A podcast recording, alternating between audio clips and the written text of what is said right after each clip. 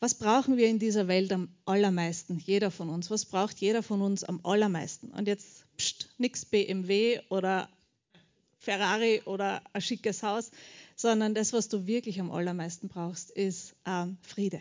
Ja, hundertprozentig. Friede im Herzen ist das, was ich am allermeisten brauche und das, was du am allermeisten brauchst. Ja?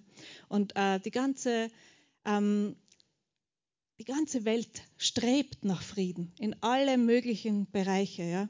Äh, ob du jetzt versuchst, dich besonders gut und gesund und ausgewogen zu ernähren und du nimmst ganz viele Vitamine und sonst irgendwas, um deinen Körper zu kräftigen und zu stärken und du suchst nach Frieden in deinem Körper. Spricht nichts gegen diese ganzen Sachen, ist super. Aber ähm, das, was du wirklich brauchst, ist Frieden in deinem Herzen. Ja? Und dann wird auch Friede in deinen Körper kommen. Wenn du Depressionen hast, wenn du einfach bedrückt bist und du ähm, versuchst diese Therapie und du gehst dorthin und du probierst jenes und das alles sind alles gute Dinge, ja. Ähm, aber das, was du wirklich brauchst, ist eine Berührung von Jesus und er wird dir diesen Frieden geben, den du suchst. Ja? Wenn du ähm, Geborgenheit suchst und du denkst, du brauchst irgendwie einen, eine schöne Wohnung oder ein tolles Haus oder sonst irgendwas, spricht nichts gegen super Haus, schöne Wohnung, passt alles gut. Aber das, was du wirklich brauchst, ist Frieden in deinem Herzen. Ja? Und wenn wir uns anschauen, wie, ähm, es in der Welt so zugeht und, und, und was alles so geschieht, ähm, ich denke, dass wirklich dieser Mangel an Frieden und dieser Mangel an innerer Ruhe und Gelassenheit für ganz, ganz viele Probleme verantwortlich ist. Ja? Dass das die Wurzel ist von ganz, ganz vielen äh, Schwierigkeiten. Und ja, man könnte wirklich versuchen, Frieden durch Sicherheit in äußeren Dingen zu finden, durch Macht. Wenn ich nur bestimmen kann, dann wird alles gut werden, dann, dann, dann, dann wird das alles in Ordnung kommen. Ähm, na, wenn Jesus in unserem Herzen ist, wenn Jesus uns Frieden gibt, dann wird alles in Ordnung kommen. Ähm, und ich möchte wirklich auch ein bisschen anschließen an die Predigt, die mein Mann letzte Woche gehalten hat. Kannst du nachhören, da geht es um diese Sabbatruhe, ähm, in die wir eingehen dürfen. Und dazu möchte ich noch einmal lesen aus dem Hebräerbrief im vierten Kapitel. Hebräer 4 und ich möchte die Verse 9 bis 11 lesen. Ich lese sie allerdings aus der Hoffnung für alle Übersetzung. Das ist irgendwie auch sehr schön verständlich. Gottes Volk erwartet also bis heute die Zeit der Ruhe, den wahren Sabbat. Wer zu dieser Ruhe gefunden hat, wird von aller seiner Arbeit ausruhen können, so wie Gott am siebten Schöpfungstag von seinen Werken ruhte. Darum lasst uns alles daran setzen, zu dieser Ruhe Gottes zu gelangen, damit niemand durch Ungehorsam das Ziel verfehlt. Unsere Vorfahren sind uns darin ein warnendes Beispiel. Und da geht es einfach, in diesem Kontext geht es einfach darum, ähm, dass das Volk Gottes dann immer versucht hat, durch ganz viele Regeln und durch das Einhalten von ganz vielen Geboten äh, möglichst alles richtig zu machen und so in, einen, in eine gute Beziehung mit Gott zu gelangen. Ja?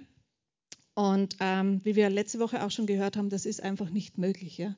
Du kannst nur durch, ähm, durch das Blut von Jesus in diese Sabbatruhe eintreten. Ja? Nur er hat den Weg freigemacht, ähm, dass du diesen Platz vor Gott er, erlangen kannst, wo du vollkommen zur Ruhe kommen kannst, weil du, wiss, weil du wiss, wissen kannst, weil du weißt in deinem Herzen, dass du dich selbst nicht mehr anstrengen musst. Du musst selbst nichts mehr dazu beitragen, dass Gott ähm, freundlich auf dich blickt, sondern äh, wenn du kommst und sagst, hier ist das Blut von Jesus, dann schaut Gott dich mit freundlichen Augen an und dann heißt er dich immer willkommen. Und das ist der Ort, wo wir unsere Ruhe finden, diese Sabbatruhe.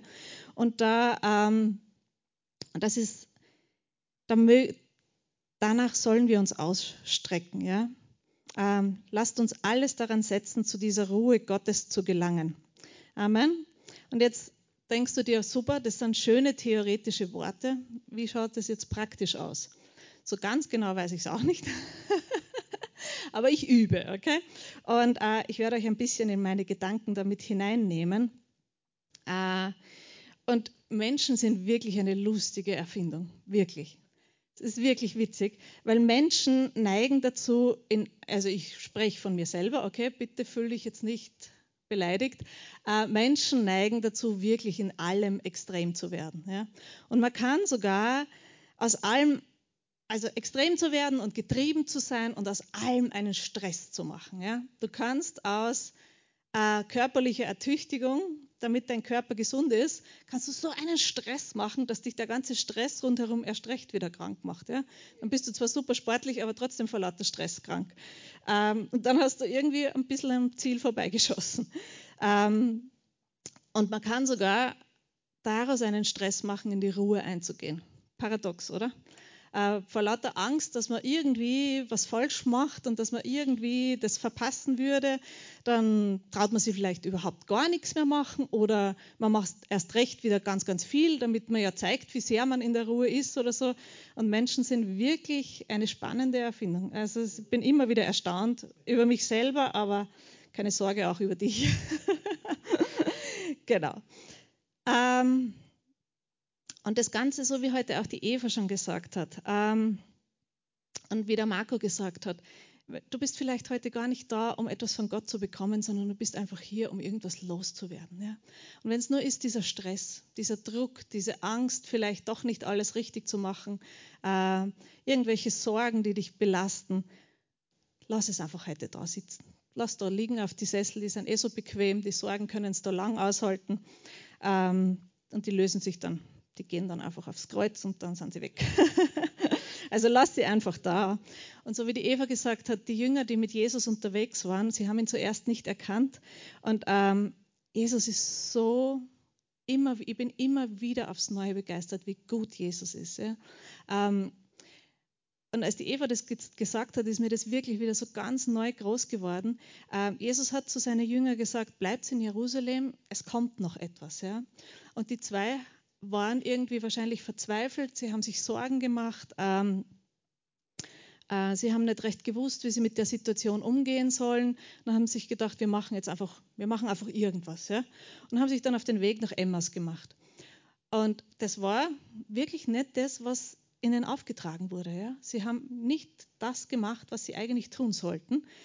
Und Jesus kommt und geht mit ihnen mit. Wie cool ist das bitte? Wie gut ist Jesus? Du brauchst dir, was sagt mir das? Ich muss mir niemals irgendeinen Stress machen wegen irgendwas. Weil selbst wenn ich mal die falsche Abzweigung erwische, Jesus kommt und geht mit mit mir.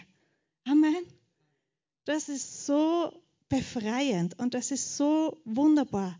Und ähm, ja, Jesus ist einfach so gut. Äh, und es ist so gut, dort zu sein, wo Jesus ist. Und selbst wenn du mal kurz ein bisschen falsch abgebogen bist, dann kommt Jesus und geht mit dir bist du, und dann bist du wieder am richtigen Weg. Amen. So gut ist unser Jesus. So ein guter Gott. Und Jesus ist einfach unser Vorbild und ähm, es ist auch das, wo ich, ähm, die, die mich vielleicht schon ein bisschen länger kennen, die wissen, ich bin jetzt nicht unbedingt jemand, der einfach die Dinge nur so macht, damit sie gemacht sind und einfach nur so macht, weil man es halt immer so macht und ähm, ohne hinterfragen. Ich hinterfrage schon, warum tust du das? Warum machst du das? Warum bist du überhaupt hier? Warum gehst du überhaupt mit Jesus? Ich mache mir da schon wieder von Zeit zu Zeit Gedanken und ich komme dann doch immer wieder an den Punkt, ähm, es gibt einfach niemanden, der so ist wie er. Ja? Und es gibt nichts, was so ist wie er. Und es, ähm, er ist einfach einzigartig und unvergleichlich und ähm, er ist einfach der Größte und der Beste und der Schönste und der Herrlichste und der Wunderbarste. Und äh, es ist einfach so schön, mit Jesus zu gehen. Ja? Auch wenn ich alles andere oft vielleicht nicht verstehe, es macht nichts. Solange ich mit Jesus gehe, passt. Ja? Und ähm, ich komme immer wieder dahin zurück, ähm, dass ich mich an Jesus festhalte und einfach ganz nah bei ihm sein möchte. Und äh, das ist auch mein Gebet, dass du wirklich ganz neu dich wieder ihm zuwendest und sagst, Herr, ganz neu, gehen wir heute wieder los. Ja. Gehen wir, wir zwar gemeinsam. Und er wird mit dir sprechen und er wird sich dir offenbaren. Und ähm, ich habe letzte Woche ein bisschen äh, eine Frage in meinem Herzen gehabt und etwas, das mich sehr bedrückt hat eigentlich. Ja. Und ähm, ich habe darüber nachgedacht und dann in der Bibel gelesen. Dann habe ich eine Stelle gefunden, die mich sehr bewegt hat. Und äh, über diese Stelle habe ich dann länger nachgedacht. Und äh, die habe ich dann auch in mein Gebet mit hineingenommen. Und da, da habe ich wirklich, das waren zwei, drei, vier Minuten, laut gebetet und habe gesagt, Jesus, ich bin total, ich weiß einfach nicht, ich verstehe das nicht, ich kenne mich nicht aus, ich, ich sehe nicht, wie es weitergeht, ich brauche bitte eine Erklärung. Ja? Ähm, und ich rede einfach wirklich ganz easy mit Jesus, weil er, ich denke mir, er kennt mich ja eh, also brauche ich ja eh überhaupt keine heiligen Gebete sprechen, weil er mich eh versteht. Also rede ich einfach ganz normal mit ihm. Ja? Und ähm, so stark wie in dem Moment habe ich das schon lange nicht mehr erlebt. Ich habe gebetet, dann habe ich mich hingesetzt, was anderes gemacht und plötzlich war die Antwort auf mein Gebet, war die Lösung und es ist so ein Friede in mein Herz gekommen, wo ich mir gedacht habe, wow, so ist mein Jesus. Das möchte ich. Mit ihm gehen und diesen Frieden von ihm immer wieder empfangen. Und mit diesem Frieden, mit dieser Kraft bin ich jetzt wirklich die ganze Woche gelaufen und ähm, ich möchte weiterlaufen. Amen. Und das ist der Ort, wo wir Frieden finden, wo wir Kraft finden. Und ähm, ja, er ist einfach so wunderbar. Und ich möchte mal mit euch jetzt gemeinsam eine Schriftstelle anschauen, die ich einfach sehr mag, diese Schriftstelle, wo auch ein bisschen durchscheint, Jesus ist so viel, ja, aber hier in dieser Schriftstelle wird einfach auch ein bisschen gezeigt, wie Jesus ist und wie ich ihn auch sehr liebe. Äh, in Matthäus 9, Matthäus 9 und ich möchte ab Vers 9 lesen. Äh, da geht es um die Berufung des Matthäus. Und als Jesus von dort weiterging, sah er einen Menschen mit Namen Matthäus am Zollhaus sitzen und er spricht zu ihm, folge mir nach. Und er stand auf und folgte ihm nach.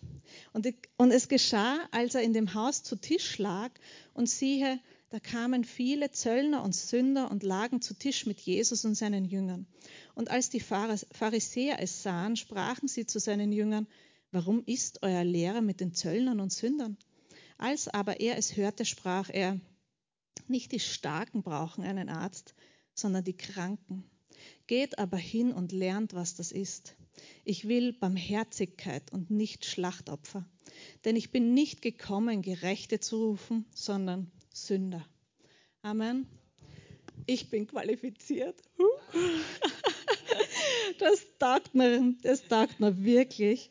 Ähm, und du musst dir das ein bisschen so vorstellen. Ja? Stell dir vor, du bist in Kapernaum, glaube ich, spielt diese Szene. Und äh, es ist eigentlich, es ist jetzt nicht wirklich Kriegszustand, aber es ist auch nicht Frieden in dem Land. Ja? Die Römer waren eine Besatzungsmacht und die haben alles bestimmt, alles kontrolliert und die haben den Einwohnern des Landes, also dem Volk Israel, das Leben schwer gemacht. Ja? Sie haben übermäßige Steuerabgaben verlangt und sie waren einfach sehr brutal und grausam. Die Römer waren nicht äh, die Botschatten Heinesdorf vom Asterix, sondern die waren wirklich brutal und grausam und haben ähm, eine brutale Besetzungsmacht dargestellt. Ja? Und ähm, also du bist da in dieser Stadt am See und Jesus geht am Zollhaus vorbei und in diesem Zollhaus sitzt ein Mann, der Matthäus. Ja? Ähm, und er schreibt es ja selber auf, wie das so geschehen ist, ja, der Matthäus. Und ähm, dieser Matthäus, äh, der hat für die Römer gearbeitet. Ja? Das war nicht irgendein, der war ein Jude und hat für die Römer gearbeitet. Also er, war, er hat sich mit dem Feind verbündet gehabt. Ja? Und äh, ich kann mir vorstellen, dass dieser Matthäus nicht besonders beliebt war von Haus aus, einfach weil er ein Verräter war. Ja? Er, hat dem, er hat das getan, ähm, was die Römer nicht tun wollten, war ihnen zu schmutzig das Geschäft. Jetzt haben sie jemanden aus dem Volk gesucht und der hat sich hingesetzt und einfach das Geld einkassiert von allen und viel zu viel, ja, einfach viel zu viel, sich selbst noch bereichert daran und, ähm, und war unnachgiebig. Ja. Und da hast du bald einmal dann deine ganze Existenzgrundlage verloren. Wenn du ein bisschen nur im Rückstand warst mit deinen Steuern, hast du deine ganze Existenzgrundlage verloren. Und ähm, das ist brutal. Ja? Und dieser Matthäus sitzt dann einfach da und macht halt seinen Job, war vielleicht nicht unbedingt glücklich. Ähm, und dann kommt Jesus vorbei und sagt, komm, geh mit mit mir. Und was macht Matthäus? Er lässt alles liegen und stehen. Ja? seine ganze, er hat sich ja ein Leben aufgebaut. Er hat ja viel Besitz gehabt. Er hat ein großes Haus gehabt ähm, und einen sicheren Job. Ja, und er lässt alles liegen und stehen und geht einfach mit Jesus mit. Er hat, er hat sicher von Jesus vorher schon gehört. Er hat gewusst, was für ein, ähm, dass er ein besonderer Mann ist. Und ähm, hat einfach nicht gezögert. Er ist einfach aufgestanden und ist mitgegangen mit ihm. Und ähm, wenn du das dir auch ein bisschen bildlich vor Augen halten möchtest, mache ich jetzt gleich noch einmal Werbung für die Serie The Chosen. Da wird es wirklich so nett dargestellt oder so anschaulich dargestellt. Dieser Matthäus, der Schauspieler, der den Matthäus spielt, ähm, der schaut immer so lustig. Er macht es einfach so witzig. Ähm, und dann wird einfach auch das Ganze drumherum ein bisschen beleuchtet. Kannst du dir jetzt denken, ist das erfunden oder nicht? Es wird einfach gut ausgeschmückt ja? und macht das Ganze sehr bildhaft. Äh, und auf alle Fälle, ähm, dieser Matthäus ist einfach nicht beliebt, den mag keiner. Ja? Und, ähm, aber er hat Jesus schon gesehen vorher. Er hat schon gewusst, hey, Moment, da ist was. Ja? Und ähm, er geht dann einfach mit ihm mit. Ja? Er stand auf und folgte ihm nach. Und ähm, Jesus ist dann zu Matthäus ins Haus gekommen und hat bei ihm gegessen. Und wie wir letzte Woche auch schon gehört haben, auch in diesen Sabbatgesetzen, äh, die Juden waren einfach wirklich, die haben, die haben, die haben auch heute noch, aber die haben auch ganz, ganz viele Regeln und Gebote und was man tun darf und was man nicht tun darf und was richtig ist und was falsch ist und wie man die Dinge so einsortiert. Und es ist definitiv für einen guten Juden, also für einen guten Menschen, der gottgläubig ist, absolut verboten, zu jemandem zu gehen, der ähm, ein Verräter ist, der mit den Römern zusammenarbeitet, der Geldgeschäfte macht, der sich bereichert äh, an diesem Ganzen. Ähm, und das, ist, das würde kein guter Jude machen. Ja? Aber Jesus ist kein, ich sage es jetzt einfach, er ist kein guter Jude, sondern er ist der Sohn Gottes. Amen. Und er ist gekommen, um den Menschen zu dienen und ihn, nicht um ihnen Lasten aufzulegen. Ja? Und er hat sich einfach mit Matthäus getroffen und bei ihm gegessen. Also wirklich dann sogar noch essen zusammen. Ja? Das wäre ein Ding der Unmöglichkeit, dass man das einfach macht, gemeinsam zu essen.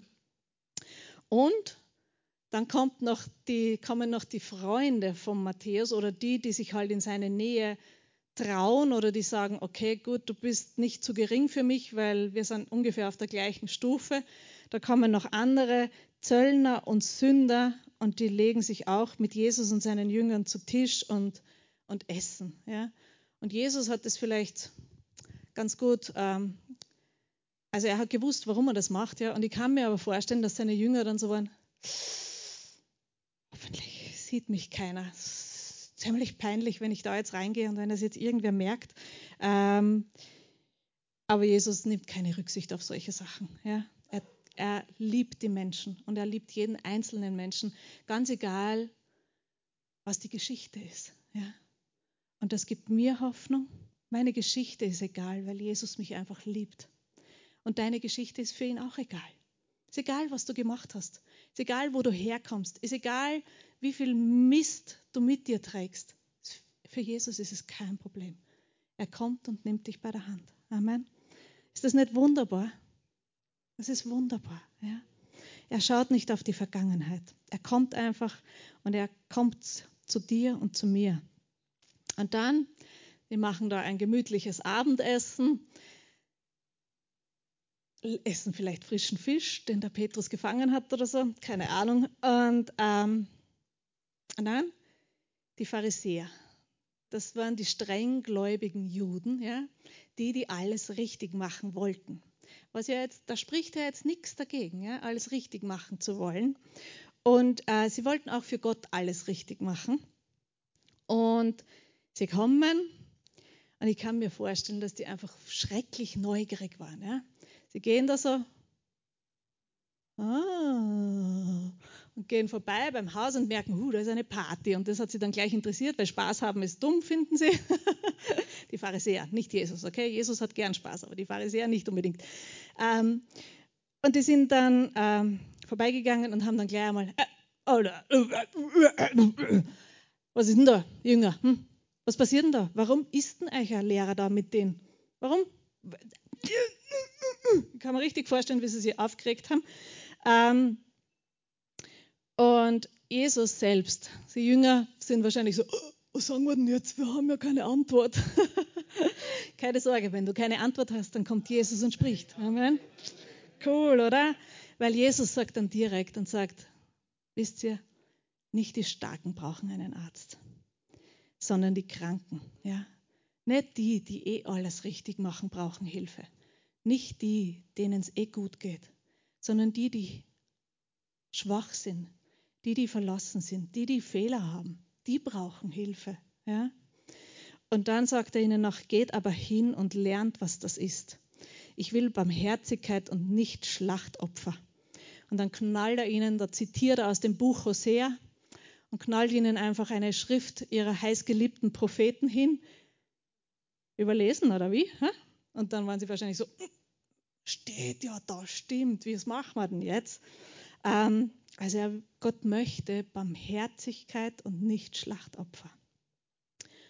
Denn ich bin nicht gekommen, Gerechte zu rufen, sondern Sünder. Amen. Jesus sucht diejenigen, die ihn brauchen.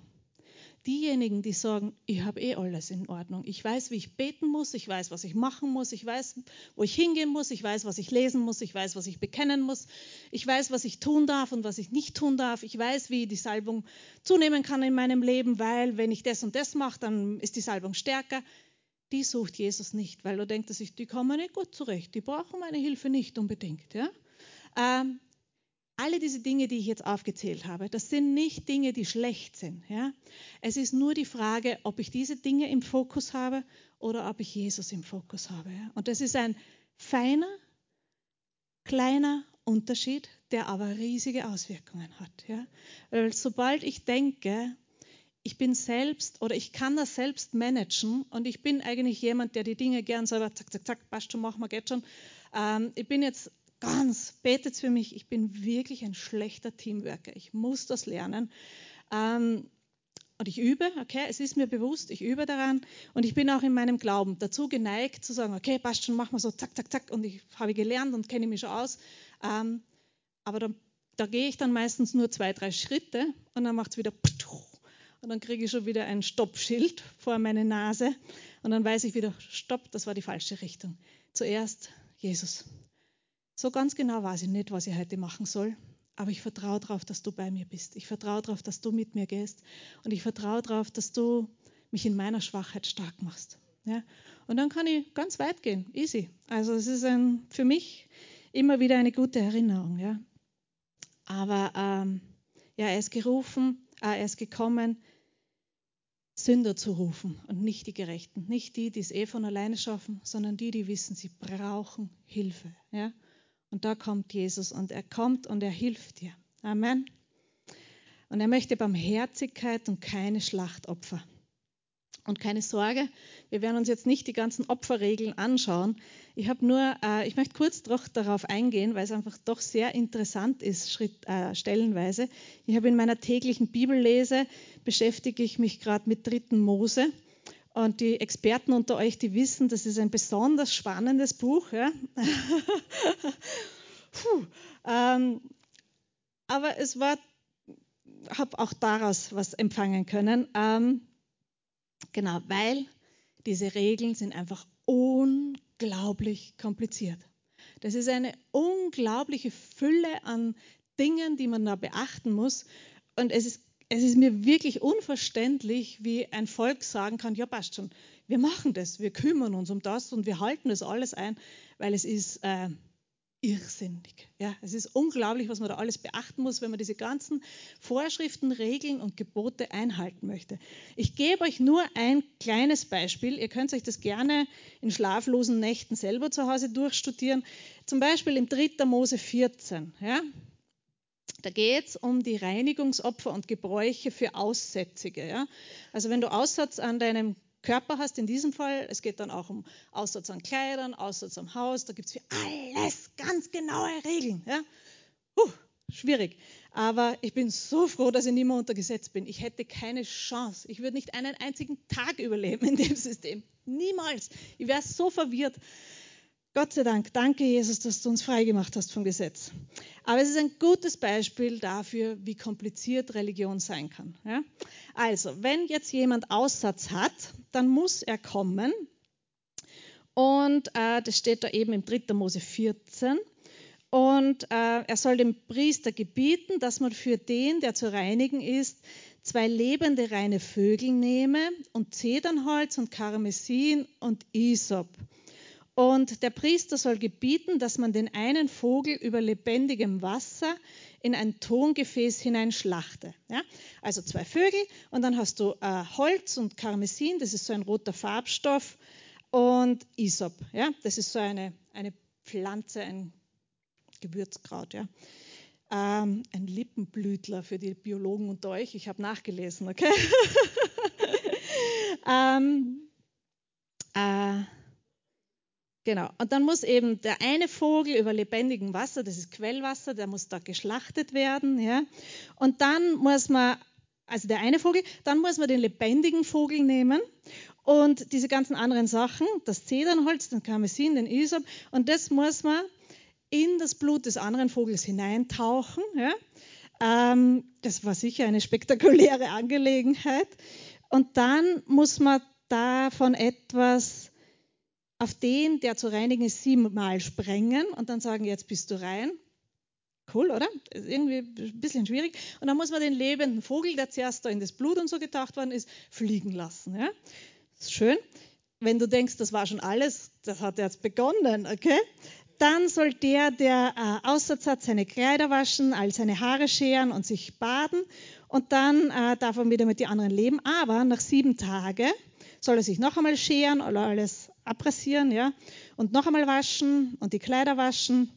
Und dann muss er am achten Tag zwei Schaflämmer ohne Fehler bringen und ein weibliches Schaflamm, einjährig ohne Fehler. Also die müssen die Besten für die Besten sein, ja. Und dann muss er noch ähm, drei Zehntel Weizengrieß mit Öl gemengt für ein Speisopfer und noch ein bisschen ein Öl, ja. Und dann, es ist wirklich eine Riesenprozedur. Und dann, ähm, das eine Lamm wird geschlachtet als Schuldopfer mit ein bisschen Öl und dann wird es vor dem Herrn geschwungen und dann ähm, gibt es das andere Schlamm, das wird dann als Brandopfer geschlachtet an einer anderen Stelle und ähm, dann muss der Priester was von dem Blut nehmen und auf das rechte Ohrläppchen, auf den rechten Daumen und den rechten großen Zeh von dem, der zu reinigen ist, äh, geben. Ja? Und dann muss er noch ein Öl nehmen in seine Hand und dann muss er dieses Öl auch wieder ähm, auf die Ohrläppchen und auf den rechten Daumen und auf den rechten Zeh geben und dann den Rest vom Öl muss er ihm auf den Kopf geben und ähm, das ist eine kurze Zusammenfassung. Ich habe sicher irgendwas vergessen, ja, weil ich habe gesagt, ich kenne mich nicht aus. und dann muss der Priester beten noch für das Ganze und dann gibt es noch eben das Brandopfer und das Speisopfer am Altar und dann ist er ungefähr halbwegs fertig mit dieser ganzen Prozedur, und wäre wieder gut genug, um mit den anderen normal weiterleben zu dürfen. Ähm, wenn er nicht reich genug dafür ist, dann gibt es noch Vorschriften dafür, was er tun kann, wenn er nicht so viel Geld hat. Ja? Ähm, und es geht dann eben noch ein bisschen ein paar Seiten lang weiter. Und es ist jetzt nur die Vorschrift dafür, wenn jemand einen Hautausschlag hat. Ja? Äh, und dann gibt es für alles andere genau solche Vorschriften. Unglaublich, oder? Unglaublich. Ähm und Jesus sagt, er möchte Barmherzigkeit und nicht Schlachtopfer. Er legt einfach keinen Wert darauf, dass wir versuchen, alle diese Regeln und Gebote und Vorschriften bis auf den letzten Punkt einzuhalten, weil Religion ist einfach immer kompliziert. Religion ist immer kompliziert macht das Leben immer anstrengend, mühsam, schwierig und umständlich. Ja? Aber Jesus nicht. Jesus macht unser Leben immer einfach und leicht und schön und herrlich. Amen. Und alles, was Religion ist, ähm, bedrückt dich einfach. Und ähm, das möchten wir einfach nicht. Amen. Ja, seid ihr einverstanden mit mir? Gut, dann bist du in der richtigen Kirche. Gut. Ähm, und jetzt sagst du, gut, ja, mache ich eh nicht, ich tue ja eh keine Vögel schlachten und dann irgendwo eintauchen und fliegen lassen und mache ich ja nicht. Ja. Ha, wenn es so leicht wäre. Ja? Äh, was bedeutet das Ganze? Ähm,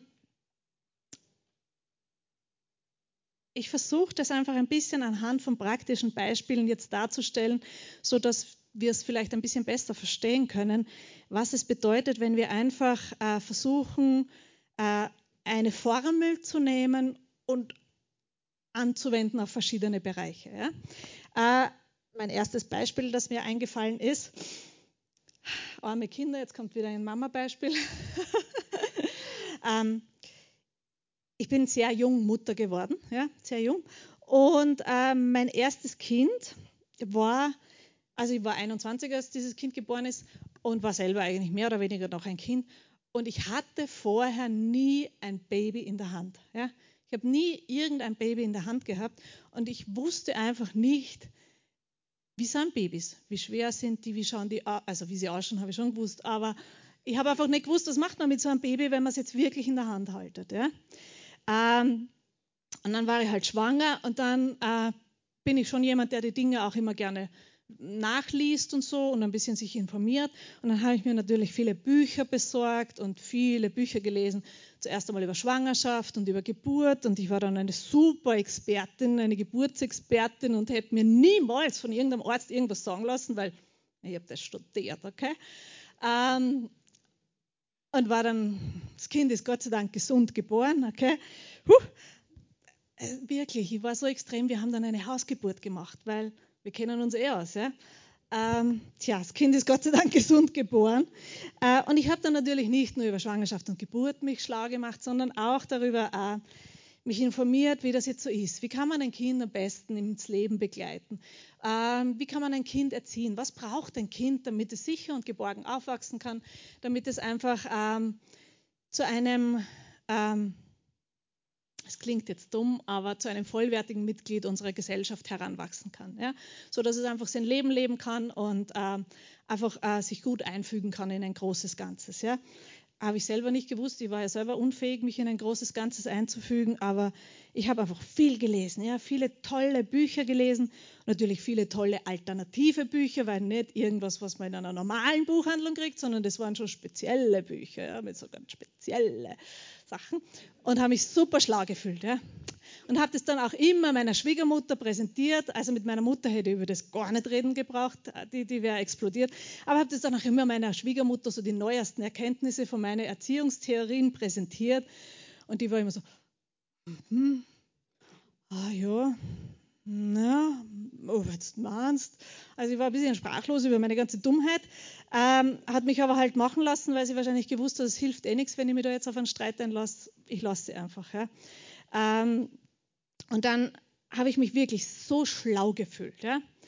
Und ähm, habe gedacht, ich bin gut vorbereitet. Ich habe viele Bücher gelesen. Ich weiß, ein Kind braucht viel Geborgenheit und es braucht viel Zuwendung und Annahme. Und ähm, man muss einfach immer für das Kind da sein und blablabla. Okay? Ich könnte dir tolle Bücher empfehlen, wenn du möchtest, wie du es am besten schlecht hinkriegst. Äh, und ich habe einfach wirklich so in meinem Kopf eine Theorie gehabt, so und so soll es sein. Ja? So und so schaut Familienleben aus, so und so erzieht man ein Kind, so und so macht man das. Ja?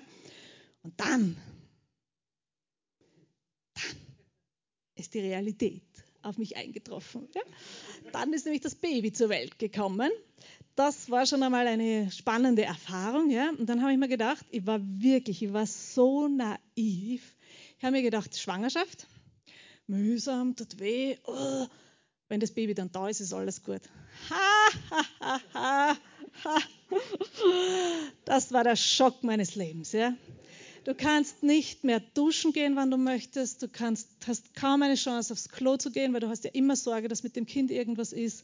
Ähm, du kannst nicht mehr schlafen. Das hat wahrscheinlich hat es mir schon irgendwer gesagt, aber ich habe es nicht gehört. Ja, du kannst nicht mehr schlafen.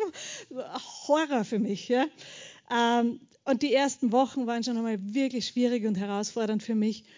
Und äh, wir haben unser Kind dann einfach sehr ähm, alternativ erzogen, ja, alternativ muss man ja, und haben es wirklich immer getragen, rund um die Uhr, ja, dieses arme Kind.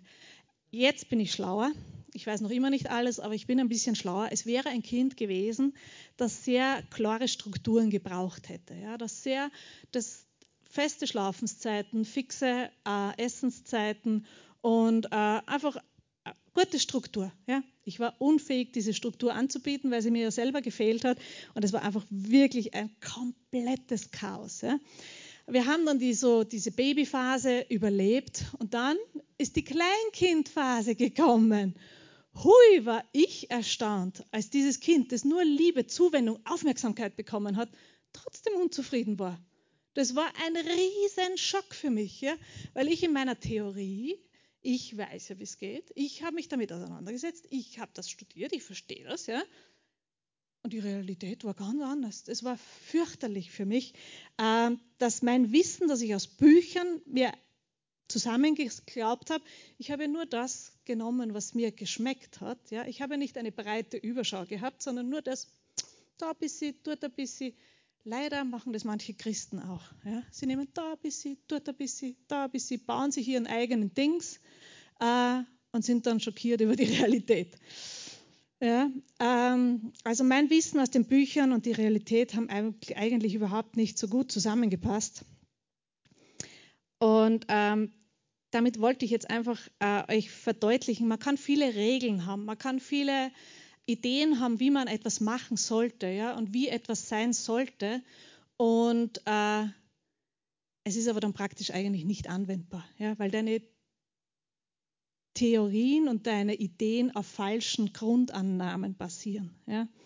Ähm, und genauso ist es mit Religion. Das basiert auf einer falschen Grundannahme, nämlich dass du etwas für Gott leisten musst, ja? dass du etwas dazu beitragen musst, dass Gott sich dir freundlich zuwendet. Ja? Das ist eine falsche Grundannahme. Die Realität ist, dass Jesus den Preis am Kreuz bezahlt hat, dass wenn du ihn in dein Herz aufnimmst, du ein Sohn, eine Tochter Gottes bist und sein Blut dich reinwäscht von jeder Ungerechtigkeit, fortwährend. Ja? Das ist die Realität. Und alle meine anderen Grundannahmen, die muss ich halt dann einfach sagen, okay, diese Bücher sind es einfach nicht wert, ähm, noch einmal gelesen zu werden. Ja?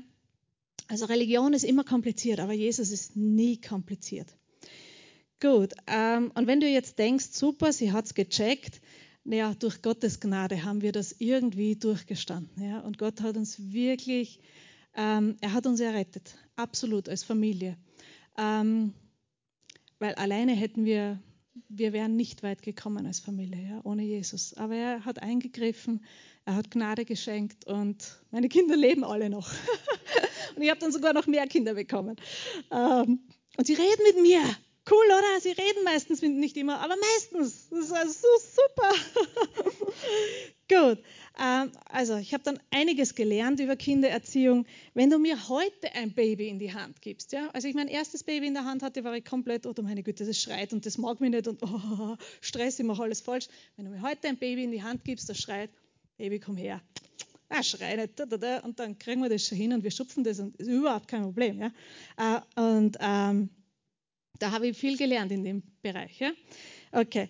Äh, aber das war nur ein, Bereich. ich habe genug Möglichkeiten gehabt, genau, viele Möglichkeiten gehabt. Und ich habe mich da wirklich dann, ich habe mir da auch eine gewisse Routine erarbeitet und ähm, ich glaube, es hat dann ganz gut gepasst zum Schluss. Nicht alles, aber viele Dinge. Okay? Mit diesem Wissen, okay, das ist jetzt ein Beispiel. Ja? Und dann denkt man sich ja oft so im Leben, okay, gecheckt, kenne ich mich aus, weiß ich. Ja? mit diesem Wissen, das ich über Kinder über die Jahre ähm, ja, erarbeitet habe, das ich erfahren habe, schmerzvoll oder freudvoll, keine Ahnung, ähm, habe ich dann vor einigen Jahren begonnen, in der Schule Religionsunterricht zu geben. Ja? Habe mir gedacht, okay, ich weiß, ich kenne mich aus in meinem Fach, ja, das, da habe ich ungefähr eine Ahnung, wie ich das machen kann. Ich habe auch viel im Kinderdienst schon gearbeitet. Ich weiß, wie man Kindern biblische Inhalte vermitteln kann. Ähm, ich weiß auch, wie man ähm, mit Kindern umgeht. Okay, also ich habe keine Angst vor Kindern, wenn die sich hinstellen und sagen, bist du eine Oma? Nicht die graue Haare. Und sage ich, na, bin keine Oma, aber bald vielleicht. keine Angst, da fange ich nicht zum Weinen an, das macht überhaupt nichts. Ja, ja die Kinder sind lieb. Genau. Ähm, und dann war ich in der Schule. Ja?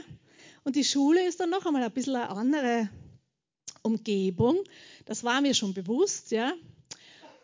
Allerdings war ich dann doch wieder überrascht, wie ich gemerkt habe, weil ich bin eigentlich doch recht lustig und freundlich und ich spiele gern mit den Kindern. Ich mache das Ganze irgendwie sehr äh, lustig und locker und freundlich und bin jetzt nicht unbedingt so die strenge.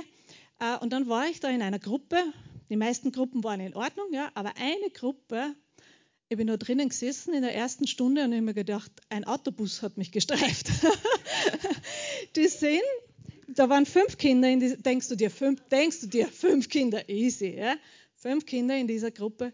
Die fünf Kinder sind mit mir in dieser Stunde Schlitten gefahren. Wirklich. Rauf, runter, hin, her. Handstand machen, auf den Tisch, unter den Tisch. Rausraufen, reinlaufen. Furchtbares Chaos. Erste Stunde. Ja? Dann habe ich gewusst, okay, Sibylle, da müssen wir jetzt was unternehmen. Ja? Dann habe ich wieder mich schlau gemacht, mir ein Konzept überlegt. Ja? Aber in dieser Situation habe ich dann schon einen Vorteil gehabt. Ich habe gebetet. Ja? Ich habe um die Weisheit Gottes gebetet und bin gut präpariert in die nächste Stunde gegangen. Und ich habe mir diese Schüler dann über den, über den Lauf der Zeit schon so hinbekommen, dass sie gewusst haben, das geht, das geht nicht und so können wir und so können wir nicht. Und wir konnten guten Unterricht machen. Ja?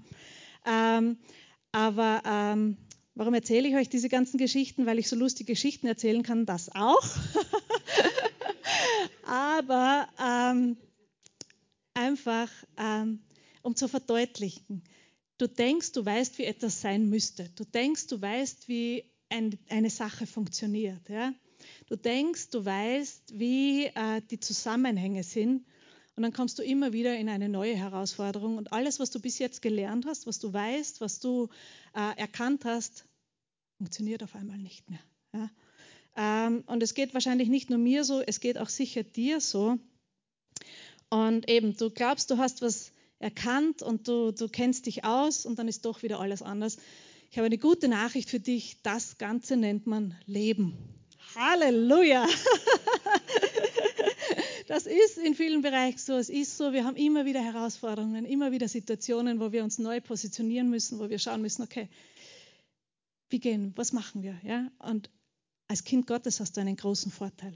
Haben wir schon darüber geredet. Du gehst nicht alleine. Amen. Jesus geht mit dir. Und das ist ein Riesenunterschied und das ist ein Riesenvorteil. Und ähm, eigentlich hätte ich es manchmal ganz gerne ruhig in meinem Leben, aber das Leben mit Gott ist ein spannendes Leben. Amen. Du gehst mit ihm und du gehst ähm, einen Weg.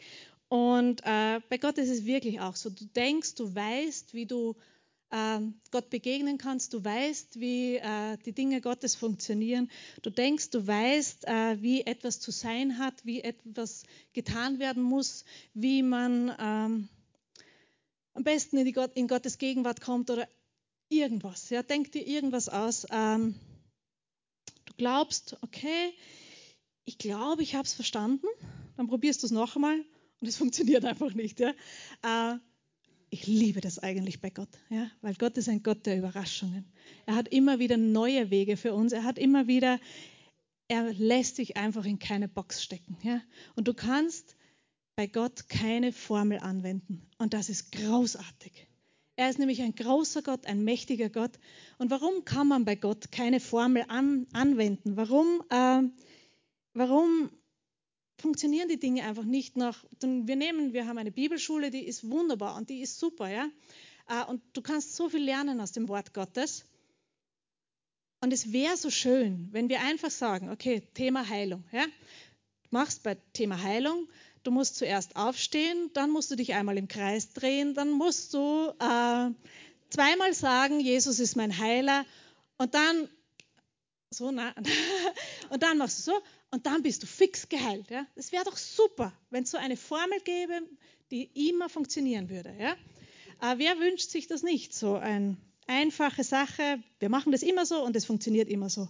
Ähm, aber Gott ist eben kein Gott, der sich ein, in eine Box einsperren lassen möchte, sondern Gott ist ein Gott der Beziehung. Amen. Er ist ein Gott, der dir nahe sein möchte. Und er möchte, dass wir unsere Sicherheit nicht in Regeln, nicht in Formeln, nicht in äußeren Umständen finden, sondern dass wir unsere Sicherheit nur bei ihm finden. Um das geht es ihm, glaube ich. Und das ist das, was ich lernen möchte, noch mehr. Meine Sicherheit in meiner Beziehung zu ihm zu finden. Amen. Und äh, noch ein kleines praktisches Beispiel. Ich habe gesagt, ich bin sehr jung Mutter geworden. Das bedeutet, ich bin mit meinem Mann jetzt schon seit fast 25 Ehe, also Jahren zusammen und wir leben seit 25 Jahren so wie verheiratet eigentlich. Ja? Also 25 Jahre Ehe, okay? Das ist schon eine, das ist, das ist schon ein bisschen was. Ja?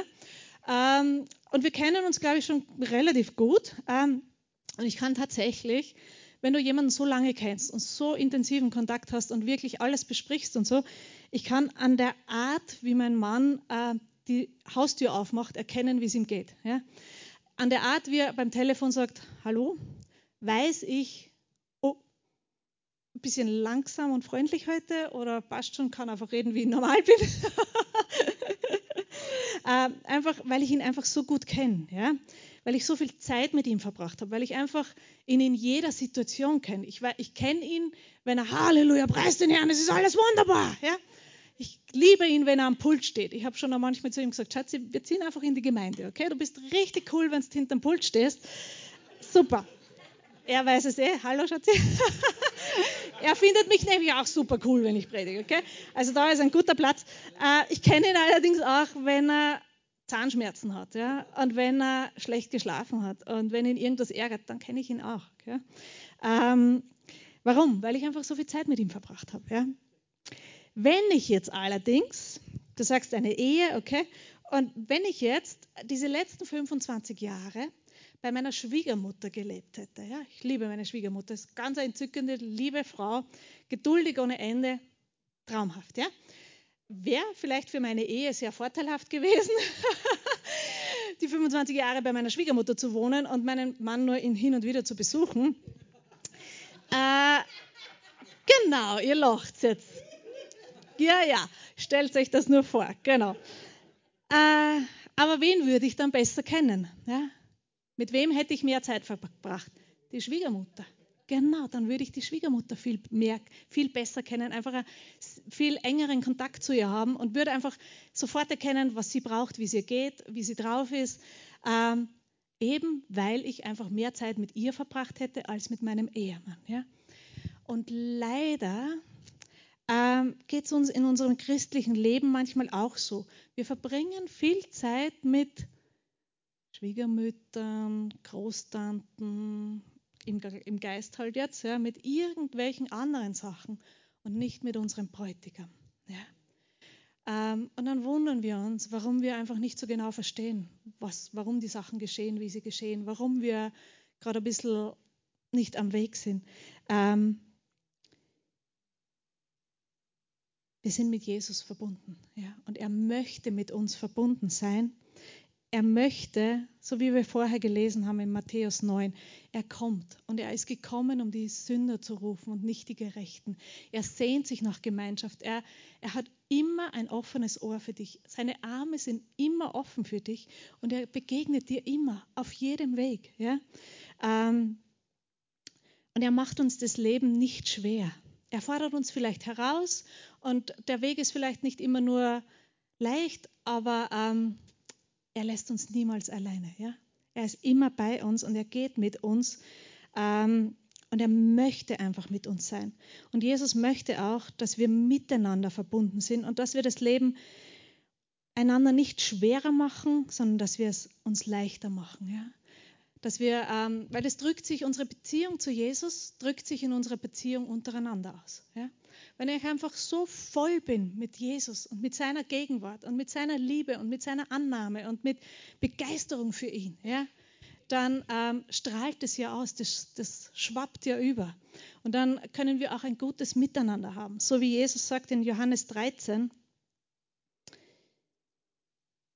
Weil wir sind nicht nur mit Jesus verbunden, wir sind auch miteinander verbunden und wir brauchen einander. Und äh, in Johannes 13, Vers 34 sagt Jesus, ein neues Gebot gebe ich euch, dass ihr einander liebt, damit, wie ich euch geliebt habe, auch ihr einander liebt. Daran werden alle erkennen, dass ihr meine Jünger seid, wenn ihr Liebe untereinander habt. Amen. Das heißt, das ist unser Fokus, unsere Beziehung zu Jesus und das wollen wir dann auch hinaustragen untereinander und dann auch in die Welt hinaustragen. Und äh, Jesus ruft diejenigen die Sünder sind. Er schaut nicht auf das äußere Verhalten, sondern er schaut einfach auf unser Herz. Ja? Und er braucht nicht, dass wir alles toll machen, sondern er braucht einfach nur ein aufrichtiges Gebet, ein Schrei, Jesus, hilf mir. Und er wird kommen und er wird dir helfen. Ja? Ähm, Jesus hat die Dinge nicht schwer gemacht für die Menschen. Halleluja. Sondern er hat uns losgekauft von dem Fluch des Gesetzes. Ähm, und wir können freimütig in die Gegenwart Gottes kommen, einfach nur durch das Blut Jesu. Das heißt, Jesus hat es uns leicht gemacht. Er macht es uns leicht. Und jetzt rate, was passiert. Wenn du ganz nah bei Jesus dran bleibst, wird dein Leben dann schwer oder leicht sein? Es wird leicht sein. Wenn du ganz stark dich an die Gebote und Regeln und Gesetze haltest, wird dein Leben dann schwer oder leicht sein? Dann wird es schwer sein. Ja? Du kannst entscheiden. Du kannst entscheiden, in welche Richtung du dich lehnen möchtest. Und ich in meinem Leben, ich weiß, ich bin jeden Tag immer wieder hundertmal in der Entscheidung herausgefordert, okay? Aber ich möchte noch mehr lernen, ganz schnell zum Herzen von Jesus zu kommen. Amen. Und das ist auch mein Gebet für dich. Äh, mach's dir leicht. Komm einfach ganz schnell zu Jesus, zu seinem Herz ähm, und habe einfach Gemeinschaft mit ihm. Weil Jesus ist nicht kompliziert. Es ist so einfach mit ihm. Amen. Amen. Wow, Punktlandung. Yeah. Gut. Ähm, ich möchte noch mit euch beten. Ja? Ähm, und zwar so, wie der Marco vorher gesagt hat, dass jeder, der mit einer Last gekommen ist, dass er heute ohne Last nach Hause gehen kann. Und dass dein Herz wirklich ganz neu, voller Begeisterung brennt für deinen wunderschönen Jesus, dass du wirklich voller, voller Liebe, voller Freude heute nach Hause gehen kannst. Ähm, ja. Amen. Danke, Herr. Danke, Herr, dass du ein wunderbarer, ein großer, ein mächtiger, ein herrlicher Gott bist. Ich danke dir, Herr, dass du jeden Einzelnen liebst, dass du für jeden einzelnen Menschen da bist. Ich danke dir, Herr, dass du, ja, dass du gekommen bist, um Sünder zu rufen und nicht die Gerechten. Ich danke dir, Herr, dass du jedem, der irgendwie sich schämt, der Angst hat, dass irgendjemand die Wahrheit über ihn erfahren könnte, dass du, ja, dass du einfach kommst und diese Last wegnimmst, dass du einfach diesen Schmerz des Versagens, diese, diese Angst vor Ablehnung, dass du alle diese Lasten, dass du jetzt kommst und dass du sie in deine liebende Arme nimmst und, und Freiheit schenkst. Danke, Herr. Danke, Herr, dass du ja so gut bist, dass du Du möchtest Barmherzigkeit und nicht Schlachtopfer. Und wir, wir geben unser Herz dir hin. Wir strecken uns aus nach dir. Wir sagen, Herr, begegne uns neu. Zeige uns neu deine Herrlichkeit, deine Schönheit, deine Einzigartigkeit. Und ja, danke, Herr, dass deine Liebe jetzt ausgegossen ist. Und ich segne jeden Einzelnen mit einer Berührung deines Heiligen Geistes in Jesu Namen. Danke, Herr. Amen. Amen. Wenn du Jesus noch nie in dein Leben aufgenommen hast, wenn du dir jetzt denkst, wovon redeten die da überhaupt? Ja? Äh, das klingt schon ein bisschen eigenartig, stimmt, ich bin voll komisch. Macht nichts. Ähm, wie, kann, wie geht es überhaupt, dass man ein Leben mit Jesus lebt? Du redest mit ihm, ganz normal. So wie du mit mir reden würdest, kannst du zu deinem Jesus gehen, kannst du zu Jesus gehen und sagen, Jesus, so und so, das habe ich nicht verstanden, erklär mir das. Äh, ich habe keine Ahnung, was es bedeutet, aber ich mag, dass du, dass ich dich kennenlernen kann. Komm du in mein Leben, sag mal, wie das geht mit dir leben. Und ich verspreche dir, Jesus wird zu deinem Herzen sprechen. Und äh, ich werde jetzt kein Gebet vorbeten und ihr werdet jetzt das auch nicht, mehr, wenn ihr es nicht vorbeten könnt, es nicht auch beten, ist ja klar. Aber ähm, das ist nämlich eine Sache, die du in deinem Herzen mit Jesus ausmachst. Ja? Das heißt, wenn du ein Verlangen hast, danach diesen Jesus kennenzulernen, dann setz dich hin irgendwo oder leg dich hin oder sonst irgendwas und sag, Jesus, komm, ich möchte dich kennenlernen. Und er wird kommen. Amen. Und du wirst ein Kind Gottes sein. Amen. Amen. Gut, das Lobpreisteam steht schon bereit. Wir werden zum Abschied, Abschluss noch ein Lied singen gemeinsam. Ähm, ich segne euch wirklich mit dem Frieden Gottes, mit der Liebe Gottes. Das Gebetsteam wird im Anschluss noch für euch ähm, bereitstehen, wenn du sagst, ich würde gerne noch mit irgendjemandem persönlich beten. Ich habe wirklich eine Last. Ich möchte da mit jemandem drüber reden. Komm, das Gebetsteam ist für dich da. Ähm, ich glaube, wir haben heute wieder Kaffee und Kuchen, oder? Haben wir das? Ja, super. Du musst nicht hungrig bei der Tür hinausgehen. Du darfst dir noch eine Stärkung mit auf den Weg nehmen. Ich bin so dankbar für unsere Mitarbeiter. Wirklich. jeden einzelnen von euch. Ihr seid die Besten. Vielen Dank, dass wir gemeinsam Gemeinde bauen. Ähm, cool, Kaffee und Kuchen, oder? Ähm, und wir segnen euch mit Frieden, mit Freude, mit Kraft